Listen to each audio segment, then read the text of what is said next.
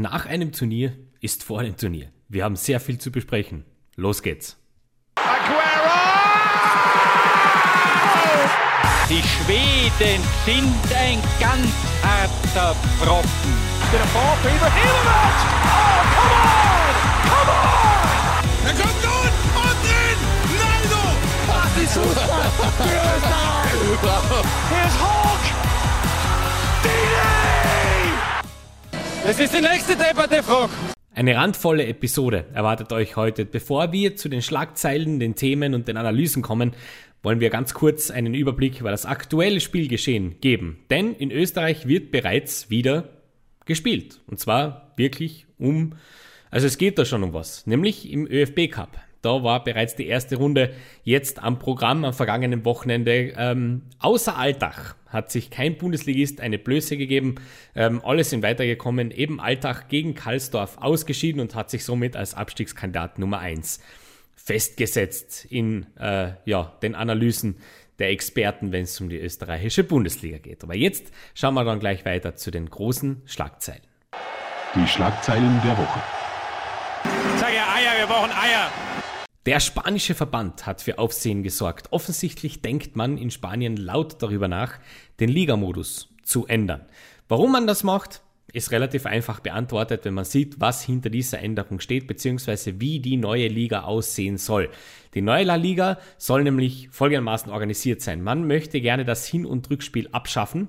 Dafür möchte man Spiele im Ausland austragen, beispielsweise in den USA oder auch im arabischen Raum. Worum wird es da gehen? Natürlich um Geld. Also man darf sich dann quasi so vorstellen, äh, normalerweise ist es so, dass äh, wenn Real Madrid gegen Getafe spielt, wird ein Spiel in Madrid und ein Spiel in Getafe ausgetragen. Das soll in Zukunft nicht mehr so sein. Man möchte ähm, das Hin- und Rückspiel ab schaffen. Ähm, vielleicht ein Spiel auf neutralem Grund und ein anderes dann irgendwo anders auf dem Globus. Und ähm, es hat sich natürlich angekündigt, äh, Spanien war ja auch die treibende Kraft hinter der Idee der Super League, beziehungsweise die Männer hinter Real Madrid, dem FC Barcelona. Dementsprechend sollte das keinen Fußballfan überraschen dass das so ist. Es ist ja durchaus schon üblich, dass gewisse Cup-Partien, beispielsweise der französische Cup, das französische Cup-Finale in der Vergangenheit immer wieder woanders ausgetragen wurde. Man erinnere an das Gastspiel in Klagenfurt. Also es ist grundsätzlich jetzt nichts Ungewöhnliches, dass diese Idee kommt. Es ist nur wirklich wieder einmal für Fußballromantiker ein absoluter Schlag ins Gesicht. Ähm, spielt eure Cup-Partien von mir aus irgendwo anders, aber lasst die Liga in Ruhe. Ähm, das ist meine Meinung dazu. Ich warte dann nur noch drauf, bis Italien noch nachzieht. Das ist nämlich wirklich eine Frage der Zeit für mich.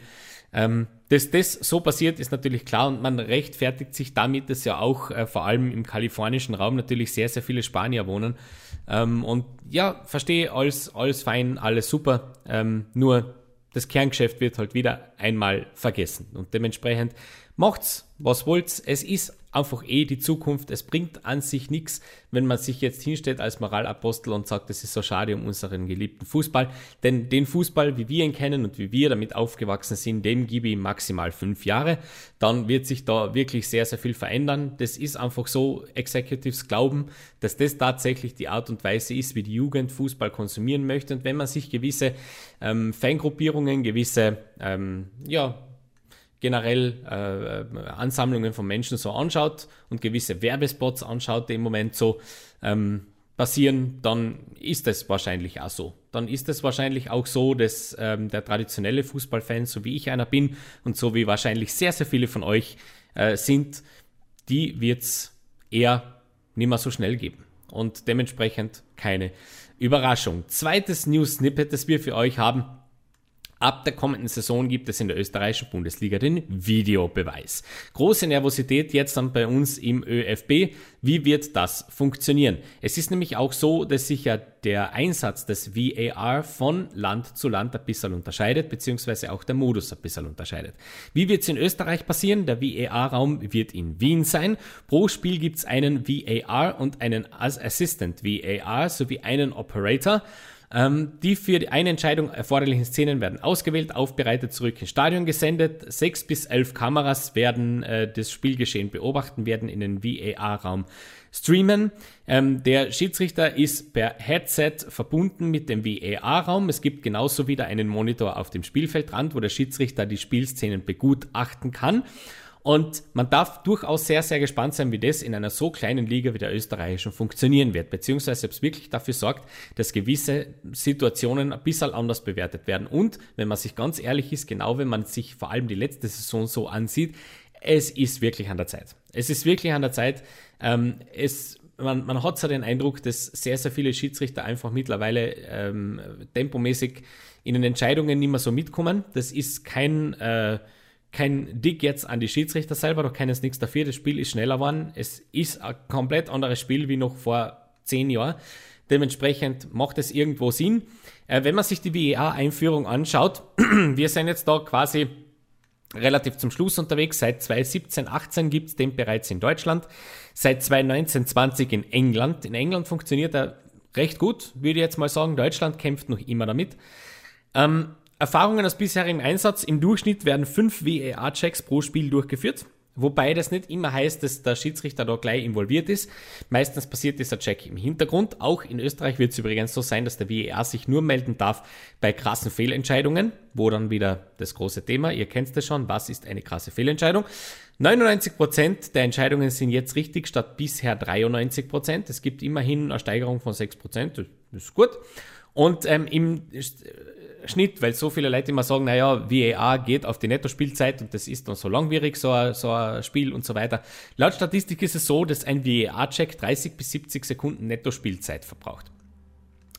Äh, kommt immer darauf an, wie es gehandhabt ist. Dementsprechend wird es natürlich darum gehen, wie sich das vor allem im Spielgeschehen relativ schnell ähm, einspielt, wie man das so hinkriegt, dass das schnell und unmittelbar funktioniert, denn um das wird es im Grunde gehen. Es ist, glaube ich, keinem Spiel keinem Fußballfan im Stadion und auch keinem Spieler am Spielfeld und am Trainer am Spielfeldrand geholfen, wenn eine VAR-Entscheidung so irrsinnig lang dauert und es sich so zirkt. Ähm, wenn man sich vor allem Richtung England sich das mal anschaut, das geht schon relativ gut und auch darf man durchaus die Europameisterschaft 2021 als Referenz hernehmen. So stellt man sich eigentlich einen VAR-Einsatz vor. So muss das gehen. Wenn der VAR eingreift, dann muss das schnell und unmittelbar sein. Dann muss man das auch vor allem transparent gestalten. Und hier stellt sich für mich auch schon die nächste Frage, wie das bei uns in Österreich eben funktionieren wird, wenn wir es mit Stadien zu tun haben, wo teilweise eine Digitalanzeige noch nicht funktioniert, dann äh, oder zumindest sehr rudimentär ausgestattet ist. Wie wird das funktionieren? Weil jetzt bei der Europameisterschaft haben wir gesehen, dass bereits die Inserts ähm, auf der Stadionwand schöne, schönen Aufschluss darüber geben, worum es jetzt geht, warum gecheckt wird, wo die Entscheidung liegt. Somit war der Zuschauer im Stadion wirklich immer wunderschön eingebunden und konnte da unmittelbar reagieren drauf. Das wird bei uns in der Bundesliga nicht immer so und nicht überall so funktionieren, aber ähm, wir sind positiv, schauen wir uns mal an und jede Fehlentscheidung, die korrigiert werden kann, ist grundsätzlich etwas Gutes. So, und bevor wir weitergehen in unser Thema, noch ein paar kurze weitere News-Snippets. Die DFB-Olympiamannschaft hat einen letzten Test vor dem Turnier gehabt und zu Olympia gleich später mehr. Auf jeden Fall ist es dort gegangen gegen Honduras in einem Testspiel und kurz vor Ende der Partie plötzlich Riesenaufregung. Die DFB 11 tritt geschlossen ab, spielt nicht mehr weiter. Grund Jordan Torunariga wird rassistisch beleidigt und zwar vom Gegner. Im Nachhinein gibt es dann große Wortmeldungen. Stefan Kunz stellt sich als Teamchef auch hin und sagt, es ist die Sache erledigt. Die Mannschaft war geschlossen dann in der Kabine und hat sich äh, entschuldigt und äh, man hat darüber gesprochen. Es passt alles. Die Rechtfertigung, die seitens von Duras gegeben wird, ähm, ja, falsch verstanden, Missverständnis und so. Also, ich würde jetzt einmal frech Folgendes unterstellen. Wenn ein Spieler sich dermaßen aufregt, wie man das äh, nachschauen kann, und auch die Mannschaft dann anschließend geschlossen irgendwo abtritt, dann hat das meistens schon einen Grund. Und ich kann mittlerweile dieses, diese Ausrede falsch verstanden eigentlich nicht mehr hören. Also entweder es ist etwas wirklich gesagt worden, dann ist es so. Ähm, falsch verstehen kann man da eigentlich recht wenig. Deswegen ähm, ich halte von der Ausrede nichts. Rassismus äh, gehört einfach nicht aufs Fußballfeld. Genauso, wenn, also das gehört, glaube ich, wirklich ganz, ganz deutlich noch einmal gemacht, weil wenn man sich vor allem jetzt ähm, gewisse ja, Forenbeiträge und YouTube-Kommentare anschaut, übrigens die zwei Kommentarspalten mit äh, toller Demografie, also es ist nur ganz knapp äh, hinter Twitter. Ähm, also da möchte man dann wirklich fast, wäre dann fast ein bisschen schlecht, weil es gibt so, so viele Fußballfans, die wirklich der Meinung sind, Rassismus, Anfeindungen gehören zum Fußball. Ähm, das gehört nicht dazu. Was zum Fußball dazugehört, ist Banzer, so wie man es auf Englisch sagt. Also lustig machen, gewisse Sticheleien, das gehört dazu, das stimmt. Also ich kann jetzt nicht als Fußballspieler ähm, ähm aufs Fußballfeld gehen und glauben, dass in 90 Minuten von den Fans des Gegners in Ruhe gelassen wird. Das wird nicht funktionieren. Du bist auch ein bisschen Zielscheibe. Das ein bisschen was muss man aushalten. Allerdings, sobald es in eine Richtung geht, ähm, wo es dann wirklich ähm, rassistisch, sexistisch, abwertend oder in irgendeiner Art und Weise menschenfeindlich wird, dann hört sich der Spaß auf und das ist es in dem Fall. Ähm, Rassismus hat im Fußball nichts verloren und ich glaube, es ist an jeden von uns da wirklich entgegenzutreten ähm, und da wirklich äh, ganz, ganz fest dagegen aufzutreten. Richtig so, das war die einzig richtige ähm, Reaktion der Mannschaft, ähm, da abzutreten und nicht mehr weiter zu spielen. Man muss auch einfach viel mehr darauf aufmerksam machen, wenn so etwas passiert. Das Testspiel zwischen Real Madrid und dem AC Mailand in Klagenfurt ist innerhalb von zwei Tagen ausverkauft. Es ist eine volle Hütte zu erwarten. 30.000 begeisterte Fans werden dort ähm, auf den Tribünen stehen und hoffentlich auch den ein oder anderen Star zu Gesicht bekommen. Man hofft ja auf David Alaba und Zlatan Ibrahimovic. Ähm, für jeden, der keine Karte ergattert hat, das ist mittlerweile auch bekannt, welche Tageshotels die Mannschaften beziehen werden. Real Madrid wird den Fuchspalast in St. Veit beehren und äh, der AC Mailand wird im Villa Havan Baderhof absteigen. Zumindest also nicht übernachten. Sie fliegen dann beide gleich vom Flughafen Klagenfurt wieder nach Hause. Aber es soll dann so sein, dass die im Laufe des Vormittags dort ankommen im ähm, jeweiligen Hotel. Dort gibt es dann eine kurze Regenerationsphase und dann geht es mit dem Bus ins Stadion. Auch der Wadelbeißer wird selbstverständlich im Stadion anwesend sein und davon berichten. Nenad Bielica, der ehemalige FC Kärnten Coach bzw. Austria Wien und WRC Coach, ist als Kroatien-Teamchef im Gespräch. Slatko Dalic scheint fertig zu sein und man denkt tatsächlich an Nenad Bjelica. Es macht Sinn, weil er mit Osijek ja ganz sensationell Vizemeister geworden ist in Kroatien in der abgelaufenen Saison und er wäre ein absolut toller Fit für das, für das Kroatien-Team, für die Nationalmannschaft von Kroatien. Ich würde mich wahnsinnig für ihn persönlich freuen, auch wenn ich ähm, diesen Move, den er damals nach Wien gemacht hat, damals wirklich und auch heute noch so eigentlich nicht so wirklich verstehe. Aber er ist ein super Typ. Ich war immer sehr angetan von seiner Ehrlichkeit, von seiner, ähm, ja, von seiner geraden Art. Finde ich immer ganz toll, finde ich ähm, echt cool. Dementsprechend würde ich ihm das sehr, sehr wünschen und halte die Daumen. Dann haben wir noch eine News aus Deutschland. Kevin Danso streikt sich anscheinend aus Augsburg weg. Er hat keine Lust mehr. Ähm, da hat es anscheinend während einem Training, äh, eines Trainings einen Zwischenfall mit dem neuen Trainer, neuen, alten Trainer Markus Weinziel gegeben. Und jetzt will Danso quasi weg. Der Verein hat sich darauf verständigt, dass man mit dem Spieler nicht mehr weitermachen kann.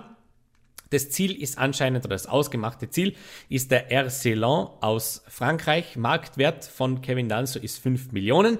Das erste Angebot von Lens ist anscheinend ein Witz. Man spricht da von ungefähr der Hälfte. Das ist äh, Augsburg nicht bereit zu machen.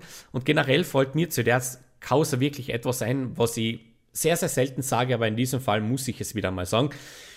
Da wird wieder mal jemand äh, seines Vornamens sehr, sehr gerecht. Kevin Danso, also in Bezug auf Intelligenz, glaube ich, ist es äh, indiskutabel, gerade deswegen, weil man sich, wenn man sich den restlichen Kader anschaut von Augsburg, Kevin Danso hätte ein Leihwahl gehabt. Und zwar nicht nur irgendein Leihwahl für diese Saison, sondern das wäre ein Fixleihwahl gewesen. Denn wenn man sich anschaut, Felix Udokai ist im Olympiakader, das heißt, er kann noch nicht ins Training ansteigen. Reese Oxford ist verletzt. Es bleibt noch Hoveleo, der jetzt neu gekommen ist, und Winter. Dementsprechend, wer hätte da wahrscheinlich gespielt? Naja, klar, Kevin Danso. Und dass man sich jetzt da rausstreikt aus einem Bundesliga-Verein, der gestandener Bundesliga-Verein mittlerweile ist, auch wenn man das nicht glauben möchte, wenn man den Namen F äh, FC Augsburg äh, sieht, grenzt für mich an absoluter Dummheit. Und ich, ich, möchte natürlich jetzt äh, auch dazu sagen, ich weiß nicht, was dem Training passiert ist. Wenn das ganz was Schlimmes war, I hold my hands up. Aber ähm, ja, es ist so unprofessionell und so dumm. Äh, ich verstehe es im Grunde wirklich nicht. Und ähm, ich wünsche dem Kevin Dunn alles Gute. Er ist 22 Jahre, er ist ein junger Bub. Aber äh, ich hätte mir von Kevin Dunn so wirklich äh, eine größere Geschichte erwartet. Und ich glaube, diesen Schritt hätte er gehen können nach dieser äh, Saison. Ich glaube, das wird er bereuen. Und ähm, ja, finde ich, find ich eigentlich äh, sehr indiskutabel, was er da gemacht hat. Dann ähm, zwei kleine News noch zum Schluss. Tottenham schlägt die Tür für Gareth Bale zu und setzt auf Harry Kane. Es hat ein Interview gegeben mit dem neuen Trainer Nuno Espirito Santo, ähm, gekommen von Wolverhampton. Und ähm, ja, er sagt, er setzt eindeutig darauf, dass Harry Kane bleibt. Der Mann träumt offensichtlich noch immer bisschen vom warmen Eislutschern, aber sei ihm gegönnt. Viel interessanter finde ich an allerdings das, dass er ähm, nicht bereit ist, Gareth Bale die Tür nochmal aufzumachen. Gareth Bale kehrt zu Real Madrid zurück und wird nicht mehr für Tottenham Hotspur auflaufen. Was ich bemerkenswert finde, denn wenn man sich die Statistik anschaut, ist Gareth Bale der beste Striker der letzten Premier League-Saison, wenn man auf die Einsatzminuten im Vergleich zu den geschossenen Toren äh, ja, schaut. Und dementsprechend schon irgendwie bemerkenswert, dass man sich seitens Tottenham ähm, das leisten kann. Auf der anderen Seite ist Tottenham im Moment ein bisschen in einem Limbo. Wenn man es dazu dann mehr, wenn es in die Premier League Analyse vor Saisonstart geht, in einer der nächsten Episoden, ich mache mir schwerste Sorgen um diesen Verein und ähm, ja, bin sehr, sehr gespannt, wie sich das auszahlt für den Verein, wenn man jetzt auf diese Geschichte fährt. Und dann zum Schluss, wir haben es letzte Woche bereits angekündigt, Gianluigi Donnarumma zu PSG ist ein Done-Deal ablösefrei von AC Mailand zu Paris Saint-Germain. Also ähm, die Pariser basteln weiter an ihrem Kader exklusiv an Tormännern, verpflichten mittlerweile, glaube ich, den 35. Und ähm, ja, macht natürlich Sinn. Gianluigi Donnarumma ist einer der weltbesten Torhüter. Dementsprechend passt es schon. PSG hat eine neue, äh, eine neue äh, Strategie entdeckt, offensichtlich. Man braucht ablösefreie Spieler, gibt denen total teure und total super Verträge und ja, braucht spart sich zumindest die Ablösesumme. Es macht irgendwo Sinn und ist irgendwo fein. Und jetzt haben wir uns gedacht, wir schauen uns einmal ganz kurz durch, welche Spieler sind denn überhaupt in diesem Jahr noch ablösefrei? Wen kriegt man jetzt im Sommer ablösefrei? Wen könnte Paris noch holen, ähm, wenn man mit dieser Strategie weiterfährt? Wenn man sich diese Liste anschaut, fällt einem natürlich, ähm, wenn man nach dem Marktwert geht, auf Platz 1 sofort Lionel Messi auf. Der wird allerdings nicht lang vertraglos bleiben. Ähm, Barcelona ist Messi, Messi ist Barcelona, man wird diesen Weg weitergehen. Wenn man dann weiterschaut, kommt man auf so wunderbare Spieler wie Nikola Maximovic. Paulinho ist ablösefrei diesen Sommer. Jerome Boateng, der mit der Hertha in Verbindung gebracht wird jetzt, ähm, ist ablösefrei. Patrick van Anholt ist ablösefrei. Da bin ich wirklich gespannt, wo der landen wird. Andros Townsend ist ablösefrei. Da wird es dann vor allem sehr viele englische, ja, vorwiegend wahrscheinlich aus der Championship Clubs, äh, Clubs geben, die da ein bisschen genauer äh, raufschauen. Wobei, der hat einen Marktwert von 7 Millionen Euro und sicher einen tollen Vertrag. Ja, der wird äh, relativ teuer werden. Diego Costa ist ablösefrei mit seinen 32 Jahren. Der wird auch einen neuen Verein bekommen. Eskan Alioski, der große Freund von Marco Arnautovic, ist ablösefrei bekannt. Marco Arnautovic und Alioski werden beide mit Fenerbahce in Verbindung gebracht. Da würde ich dann tatsächlich sehr viel Geld dafür zahlen, dass ich die zweimal gemeinsam am Feld sehe. Dann sehen wir vielleicht noch so wunderbare Spieler wie David Luiz, äh, ablösefrei, auch heuer. Dann Andrew, Andrew, Andrew Ayu, das ist rausbekommen, ist ebenso äh, ablösefrei. Frank Ribéry, ablösefrei. Ähm, wen haben wir da noch so auf dieser Liste drauf? Jack Wilshere hat auch keinen Vertrag mehr. Retro Willems wird, äh, Jetro Willems wird ebenso ablösefrei transferiert werden können in diesem Sommer. Und ansonsten, wenn wir so drüber schauen, jetzt sind wir nämlich schon in dem Marktwertbereich von ungefähr 2 Millionen Euro. Das heißt, es ist dieser Bereich, der auch für einen, ja, eher so meh Bundesliga-Club dann recht interessant wird. Da fällt vor allem Daniel Sturridge auf, der ablösefrei ist. Äh, ganz wahnsinnig interessante Spieler. Ansonsten auf dieser Liste noch so drauf, könnte man sich dann gerne mal raufschauen. Ich schaue da immer auf transfermarkt.de. Wer folgt uns noch ganz schnell auf? Kevin Miralas, Gary Cahill, ablösefrei, Andy Carroll, auch der sucht wieder einen neuen Verein und Weltklasse Max Meyer. Ebenso ablösefrei, der ist 25, hat einen Marktwert von 1,5 Millionen Euro. Also ich denke, da wird sich ein Bundesligist finden, der ähm, ja, irgendeine Lust hat auf den Herrn. Giorgio Chiellini ist ebenso, hat ebenso keinen Vertrag mehr, aber ich glaube, auch da wird man seitens ähm, der alten Dame eine Lösung finden. Und einen möchte ich noch unbedingt rausholen, der durchaus sehr, sehr interessant ist, wie ich finde, weil ich sehr, sehr gespannt bin, wohin es ihn verschlägt, nämlich Alessandro Schöpf. Der hat keinen Vertrag mehr, ist jetzt 27 Jahre alt, hat einen Marktwert von 1,5 Millionen Euro, ist gerade frisch abgestiegen mit Schalke 04. Bin ich sehr gespannt, ob Schalke mit ihm in die Zweitligasaison geht oder nicht. Schauen wir uns aber an dieser Stelle an. Und somit gehen wir weiter zum Thema der Woche. Das Thema der Woche. Aber dass Sie das nicht sehen, da kann ich nichts für, ja? Vielleicht haben Sie Ihre Haare in die Augen hangen. Nee, ich weiß es nicht. Und in unserem Thema der Woche wollen wir uns heute dem Olympischen Fußballturnier widmen, das sicher bei ganz vielen von euch ein bisschen unterm Radar läuft. Aber ist schade, weil ich glaube, das wird eine coole Sache. Also, wir wollen euch jetzt ein bisschen am neuesten Stand bringen. Worum geht's bei diesem Turnier? Wer darf mitspielen und was dürfen wir uns davon erwarten? Beziehungsweise, wie funktioniert denn das eigentlich überhaupt? Dementsprechend wollen wir gleich starten mit dem Modus. Jede qualifizierte Mannschaft stellt einen Kader, so wie wir das kennen von Weltmeisterschaften und Europameisterschaften. Besonderheit in diesen Kader, in diesen Kadern allerdings ist folgendes. Bis auf drei Ausnahmen müssen alle Spieler jünger sein als der Stichtag 31.12.1996. Das heißt, die Spieler müssen danach geboren worden sein. Bis auf drei Ausnahmen. Drei Spieler dürfen älter sein. Bei Frauen gibt es keine Einschränkung. Auch ein Frauenturnier wird es dort geben. Dazu dann auch ein paar Worte. Austragungsorte sind gleich sieben an der Zahl. Es wird gespielt in Tokio, in Jofu, in Saitama, Yokohama, Kashima, Rifu und Sapporo. Und wenn wir uns die Qualifikation anschauen, wer darf denn jetzt da überhaupt mitspielen? Ähm, diese Qualifikation wird meistens erledigt bei U-Turnieren. Also, fix qualifiziert natürlich der Gastgeber, Japan. Die europäischen Teilnehmer wurden äh, bei der U21-Europameisterschaft 2019 bestimmt. Hierbei hervorgegangen sind Deutschland, Frankreich, Rumänien und Spanien.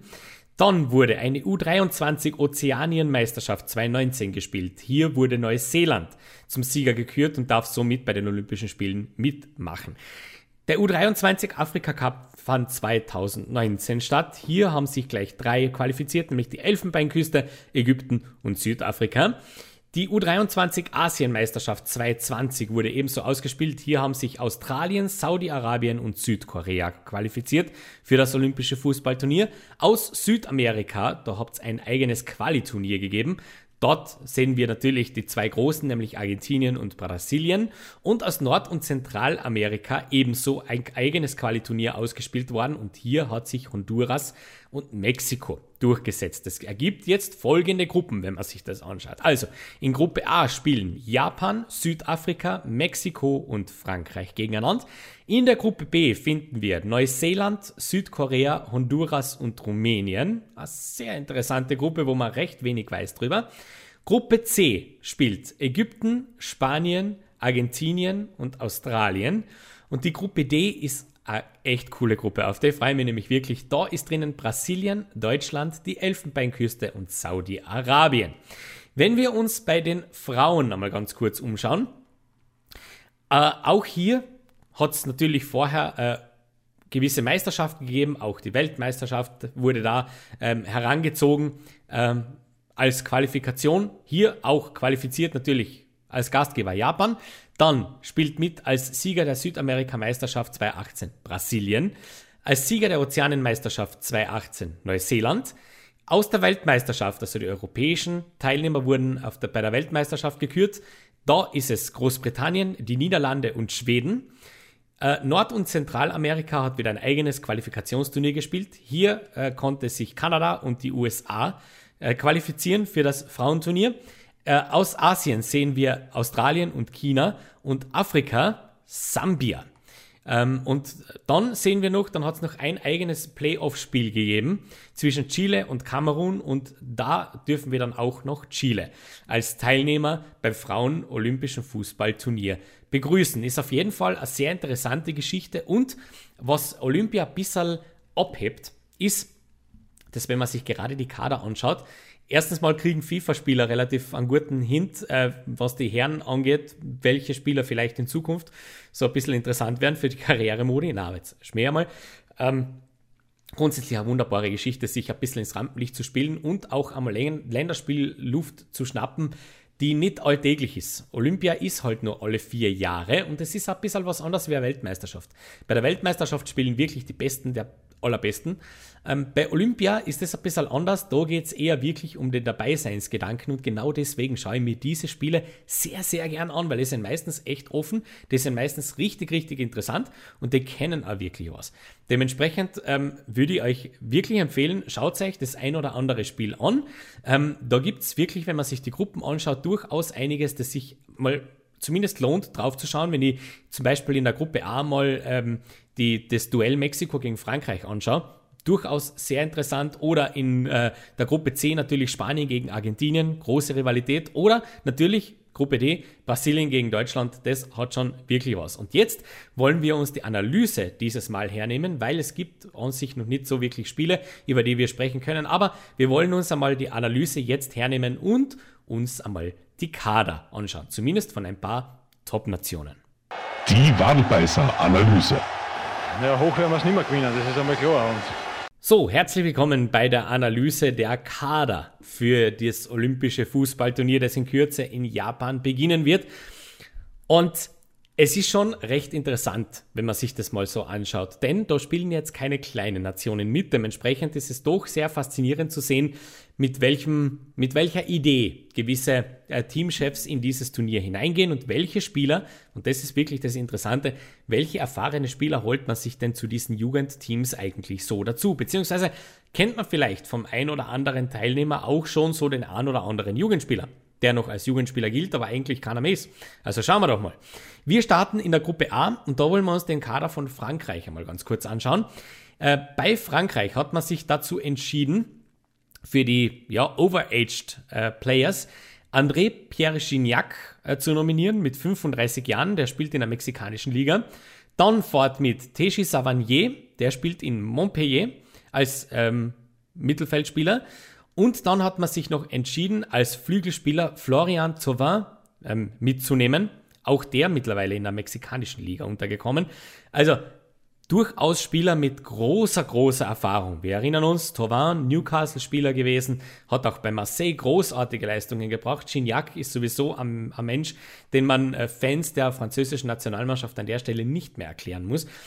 Generell ist ja Frankreich immer sehr bekannt dafür, große, große Talente zu produzieren. Und wenn man sich die ähm, restlichen Spieler so anschaut, dann fällt auf, dass der Löwenanteil natürlich in der französischen Liga spielt. Ähm, wir haben da ein paar Ausnahmen, beispielsweise Pierre Kalulu ist bei äh, Milan unter Vertrag. Dann äh, findet man den Luca, Lucas Toussaint drinnen, der bei Hertha BSC spielt. Und äh, Modibo Sagnan, der bei Real Sociedad spielt. Der Rest des Kaders wird aufgefüllt von Spielern rund aus, aus ganz Frankreich, also aus der kompletten Liga. Ähm, wer fällt da zum Beispiel da noch auf? Ismail Ducouré beispielsweise spielt bei Valenciennes, ist gerade mal 17 Jahre alt. Ähm, bin ja dann sehr gespannt, wie es denen dort geht. ansonsten Nathaniel Mbuku ist ein großes Talent, ähm, 19 Jahre alt, spielt in Reims. Dementsprechend auch äh, Paris Saint-Germain stellt einen Spieler, nämlich Timothy Pembele. Ähm, sehr interessant, äh, sehr diverses Squad natürlich, wie man das von Frankreich bereits gewohnt ist und auf jeden Fall ähm, auf, wird auf jeden Fall sehr interessant. Wenn wir uns dann weiter anschauen, Mexiko beispielsweise hat genau einen Spieler äh, im Kader, der nicht in Mexiko sein Geld verdient, nämlich Diego Lainez, äh, spielt bei Real Betis Sevilla. Ähm, der Rest kommt aus der mexikanischen Liga. Dementsprechend werden wir da nicht so viele Wörter verlieren. Auch Südafrika hat sich äh, sehr im eigenen Land bedient. Da kommen die Legionäre aus Portugal, der Ukraine und ja, Portugal und der Ukraine. da können wir dann gleich aufhören. Ähm, dementsprechend sehr interessant auch Honduras. Generell sieht man, die, der Löwenanteil dieser, dieser Squads kommen aus dem eigenen, aus der eigenen Liga. Jetzt wollen wir dann ganz schnell noch ähm, Neuseeland mal kurz anschauen, denn es ist tatsächlich ein sehr interessantes Squad, weil dort findet man im Gegensatz zu sehr, sehr vielen anderen äh, Kadern einen sehr hohen Legionärsanteil. Wir haben, da bei, wir haben da nämlich durchaus auch ein paar recht klingende Namen drinnen. Beispielsweise Winston Reed ist aufgeboten für Neuseeland, ist 33 Jahre alt und spielt bei Brentford. Dann haben wir den Chris Wood drinnen als Stürmer, spielt bei Burnley. Ähm, der könnte zumindest Premier League-Fans so schon ein bisschen was sagen. Dann haben wir Spieler drinnen äh, von Swansea City. Jamie Searle, relativ ähm, ja, junger Spieler. Dann haben wir noch drei Spieler aus der dänischen Liga, einen aus der schottischen, einen aus der belgischen, einen aus der portugiesischen, einen aus der griechischen Liga und einen aus den Niederlanden, der Goldkeeper nämlich. So, Rumänien, sehr interessant, sehr interessante Jugendmannschaft. Auf die bin ich wirklich sehr, sehr gespannt und freue mich auch auf die Spiele. Die aus der Gruppe C, Argentinien, wen kennt man aus dieser Squad? Alexis McAllister, könnte man kennen als Premier League-Fan. Ähm, spielt bei Brighton and Hove Albion als äh, Mittelfeldspieler. Der ist äh, einberufen. Und äh, auch FIFA-Spieler dürften Ezekiel Ponce können, kennen, spielt bei Spartak Moskau, wird auch dort spielen mit seinen 24 Jahren, wäre eigentlich schon rüber, aber aufgrund dieser Regelung, dass ähm, sämtliche Spieler, die die Qualifikationen gespielt haben, auch beim Turnier mitspielen dürfen, ähm, ja, darf er auch mit dabei sein. Ähm, über die, über die äh, australische Mannschaft werden wir ganz kurz nur drüber schauen, denn dort ist auch wie bei ganz vielen sehr, sehr viel aus Australien. Und wenn aus England, da findet man nämlich 1, 2, 3, 4, 5, 6 Legionäre drinnen, wenn dann aus der zweiten Liga, ähm, aus Stoke, Birmingham und äh, Charlton. Ägypten, kein Mohamed Salah. Welche Überraschung. Äh, Liverpool hat den nicht abgestellt.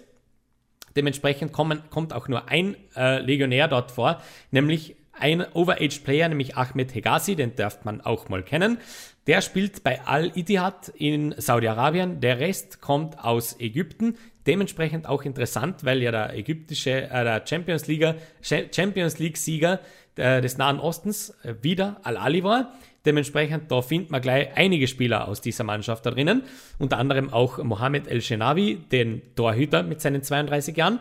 Er ist auch ein Overage Player. Und jetzt Kommen wir zu einer Mannschaft, die sehr interessant ist und über die ich ein paar Worte verlieren möchte.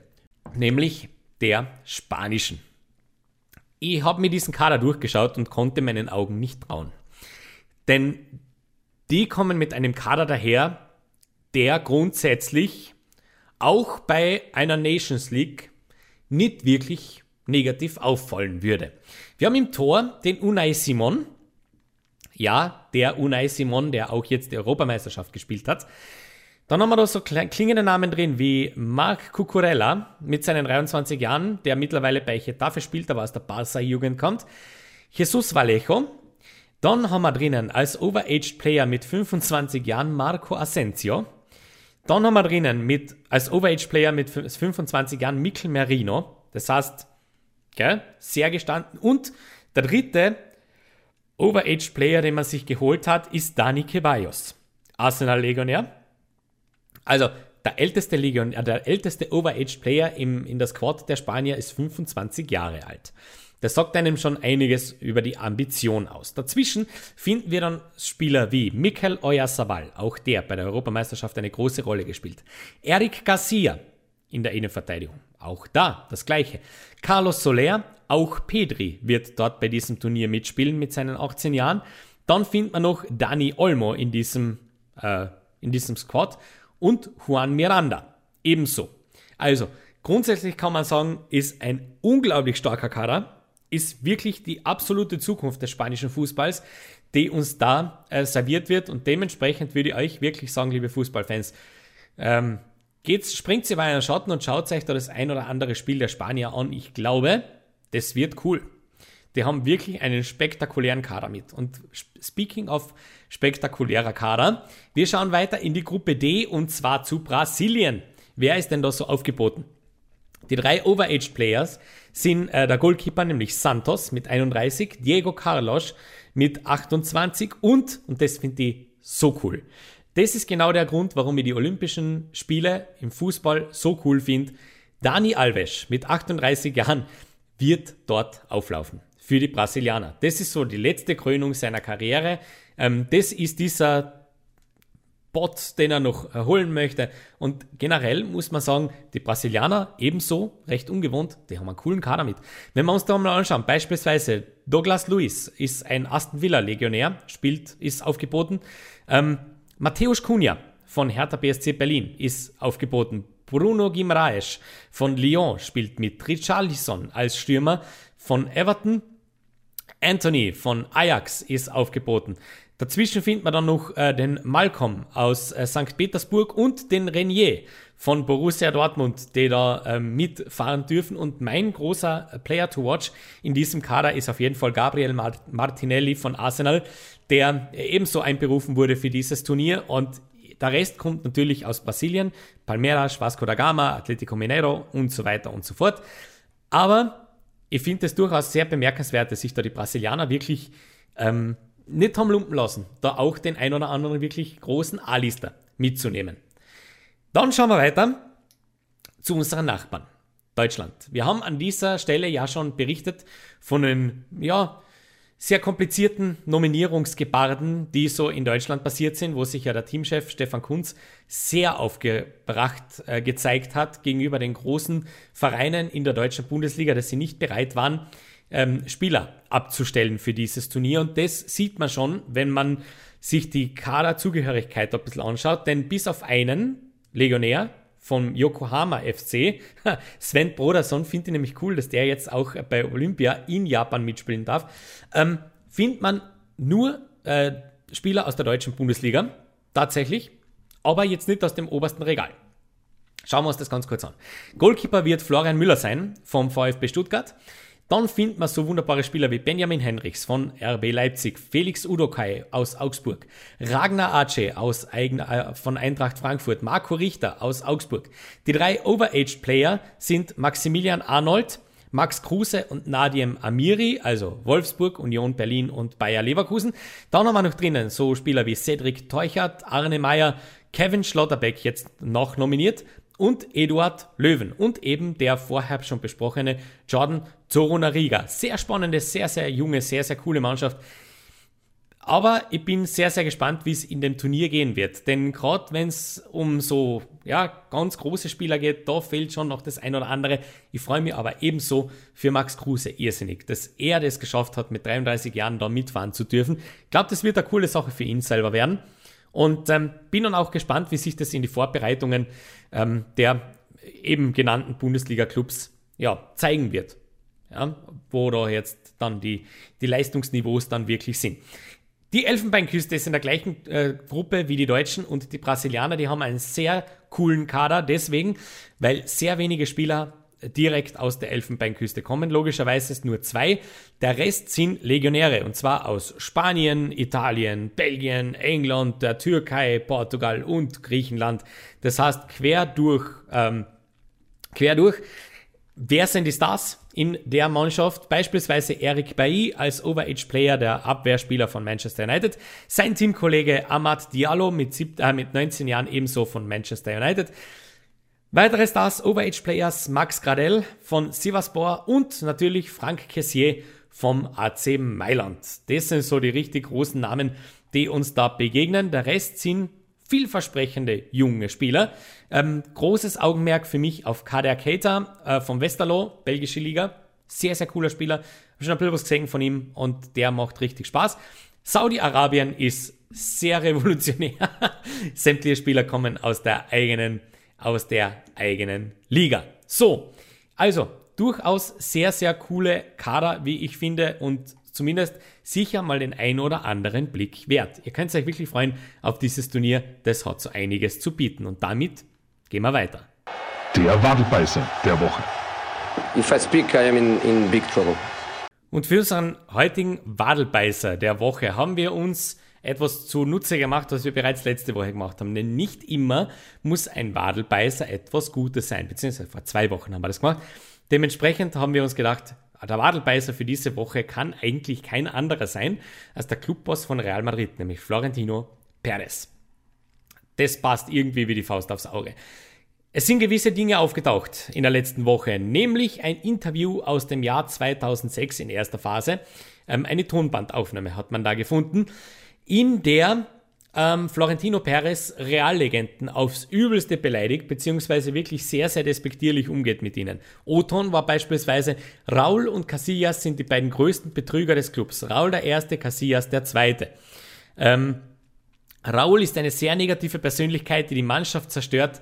Man wird am Ende glauben, dass der Club so schlecht ist, obwohl alles seinetwegen ist. Grauenhaft dieser Bursch.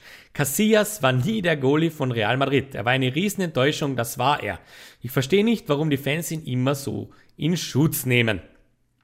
So.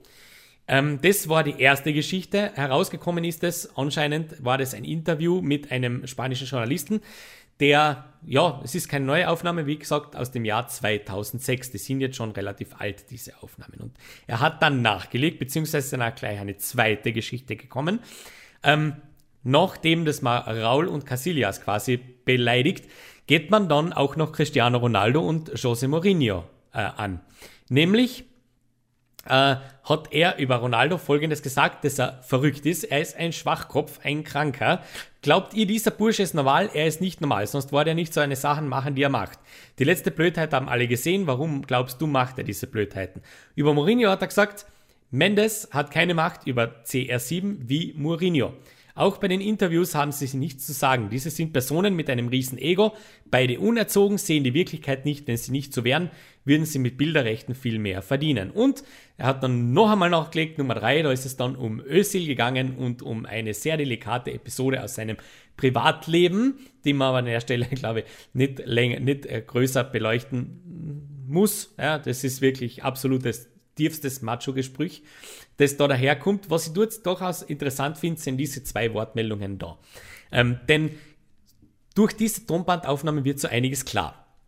Sehr viele Fans haben sich ja darüber gewundert, dass Iker Casillas so mir nix dir nix zum FC Porto abgegeben wurde und dass auch Raúl so eigentlich ohne wirklich große Nebengeräusche bei Schalke 04 aufgeschlagen hat.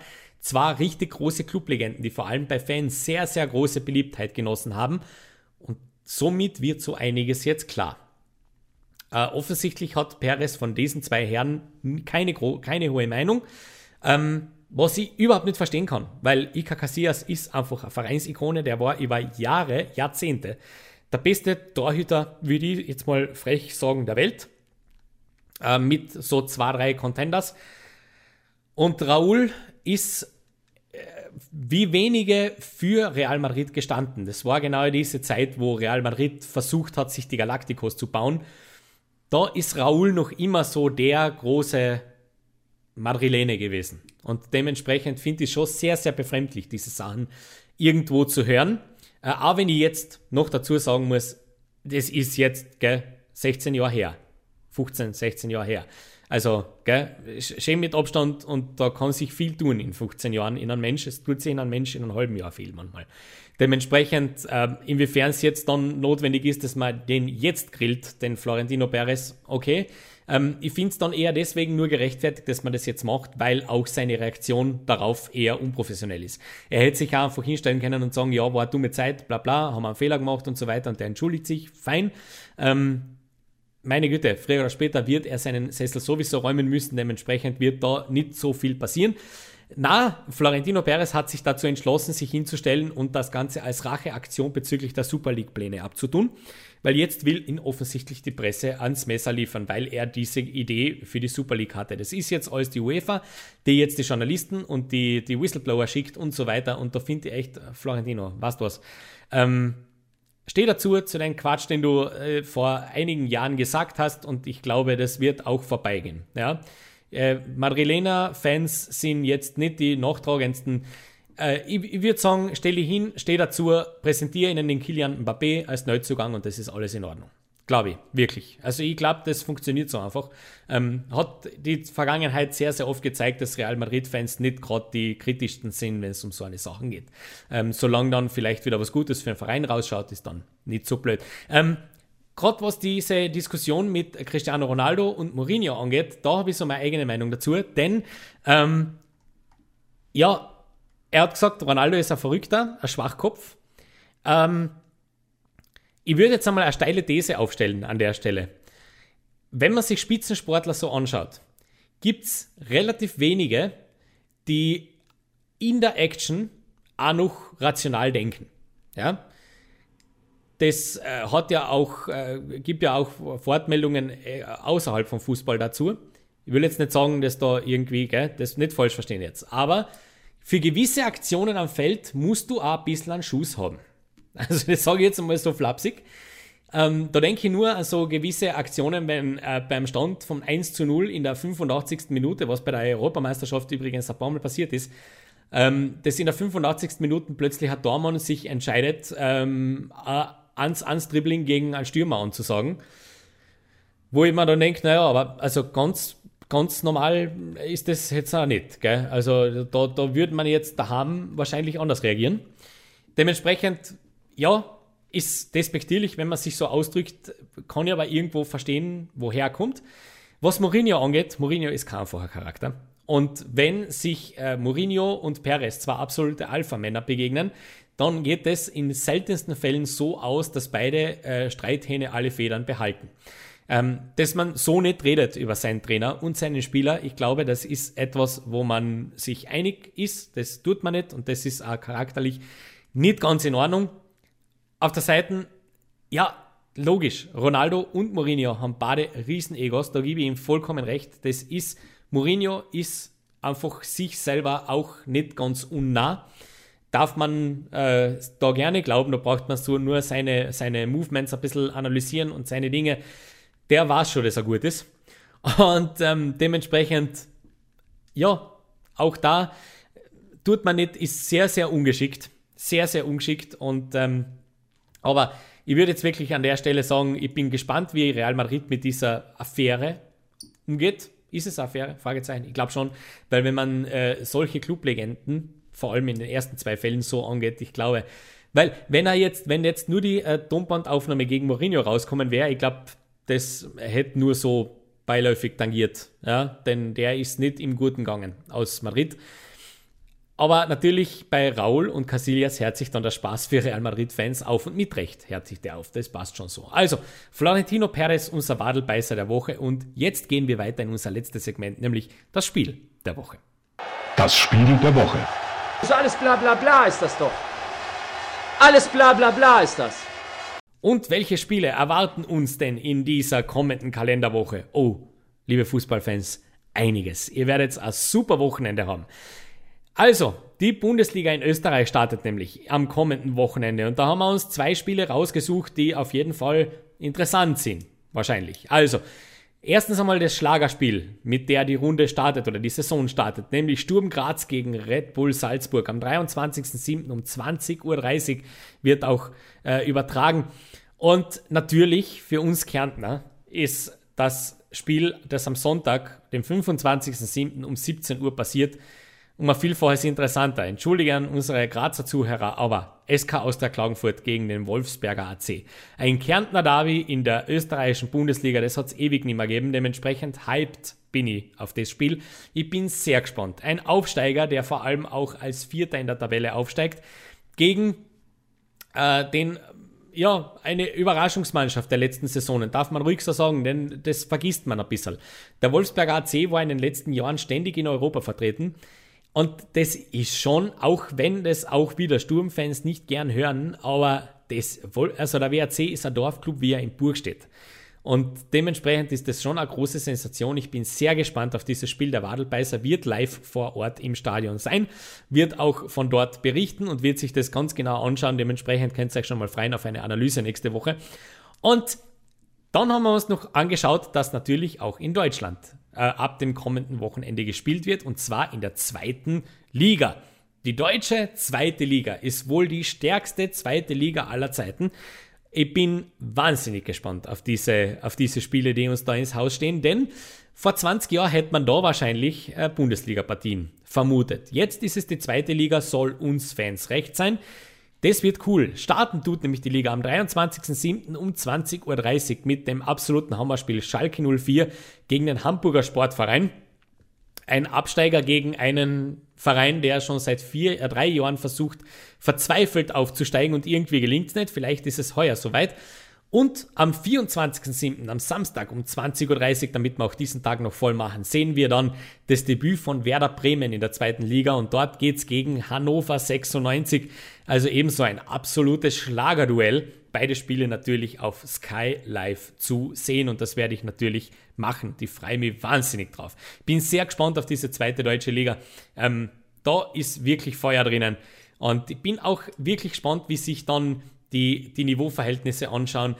Die genaue Vorschau zu dieser Liga werden wir dann nächste Woche starten, weil äh, dafür war heute einfach aufgrund der Olympia-Vorschau kein Platz mehr. An dieser Stelle möchten wir uns aber ganz herzlich schon wieder bedanken fürs Zuhören. Danke, dass ihr dabei wart. Danke, dass ihr euch wieder für Fußball interessiert habt. Und nicht vergessen, solltet ihr nächste Woche Teil der Sendung sein wollen oder vielleicht sogar im Stadion sein bei der Austria Klagenfurt gegen dem WAC, dann bitte lasst uns das gerne wissen.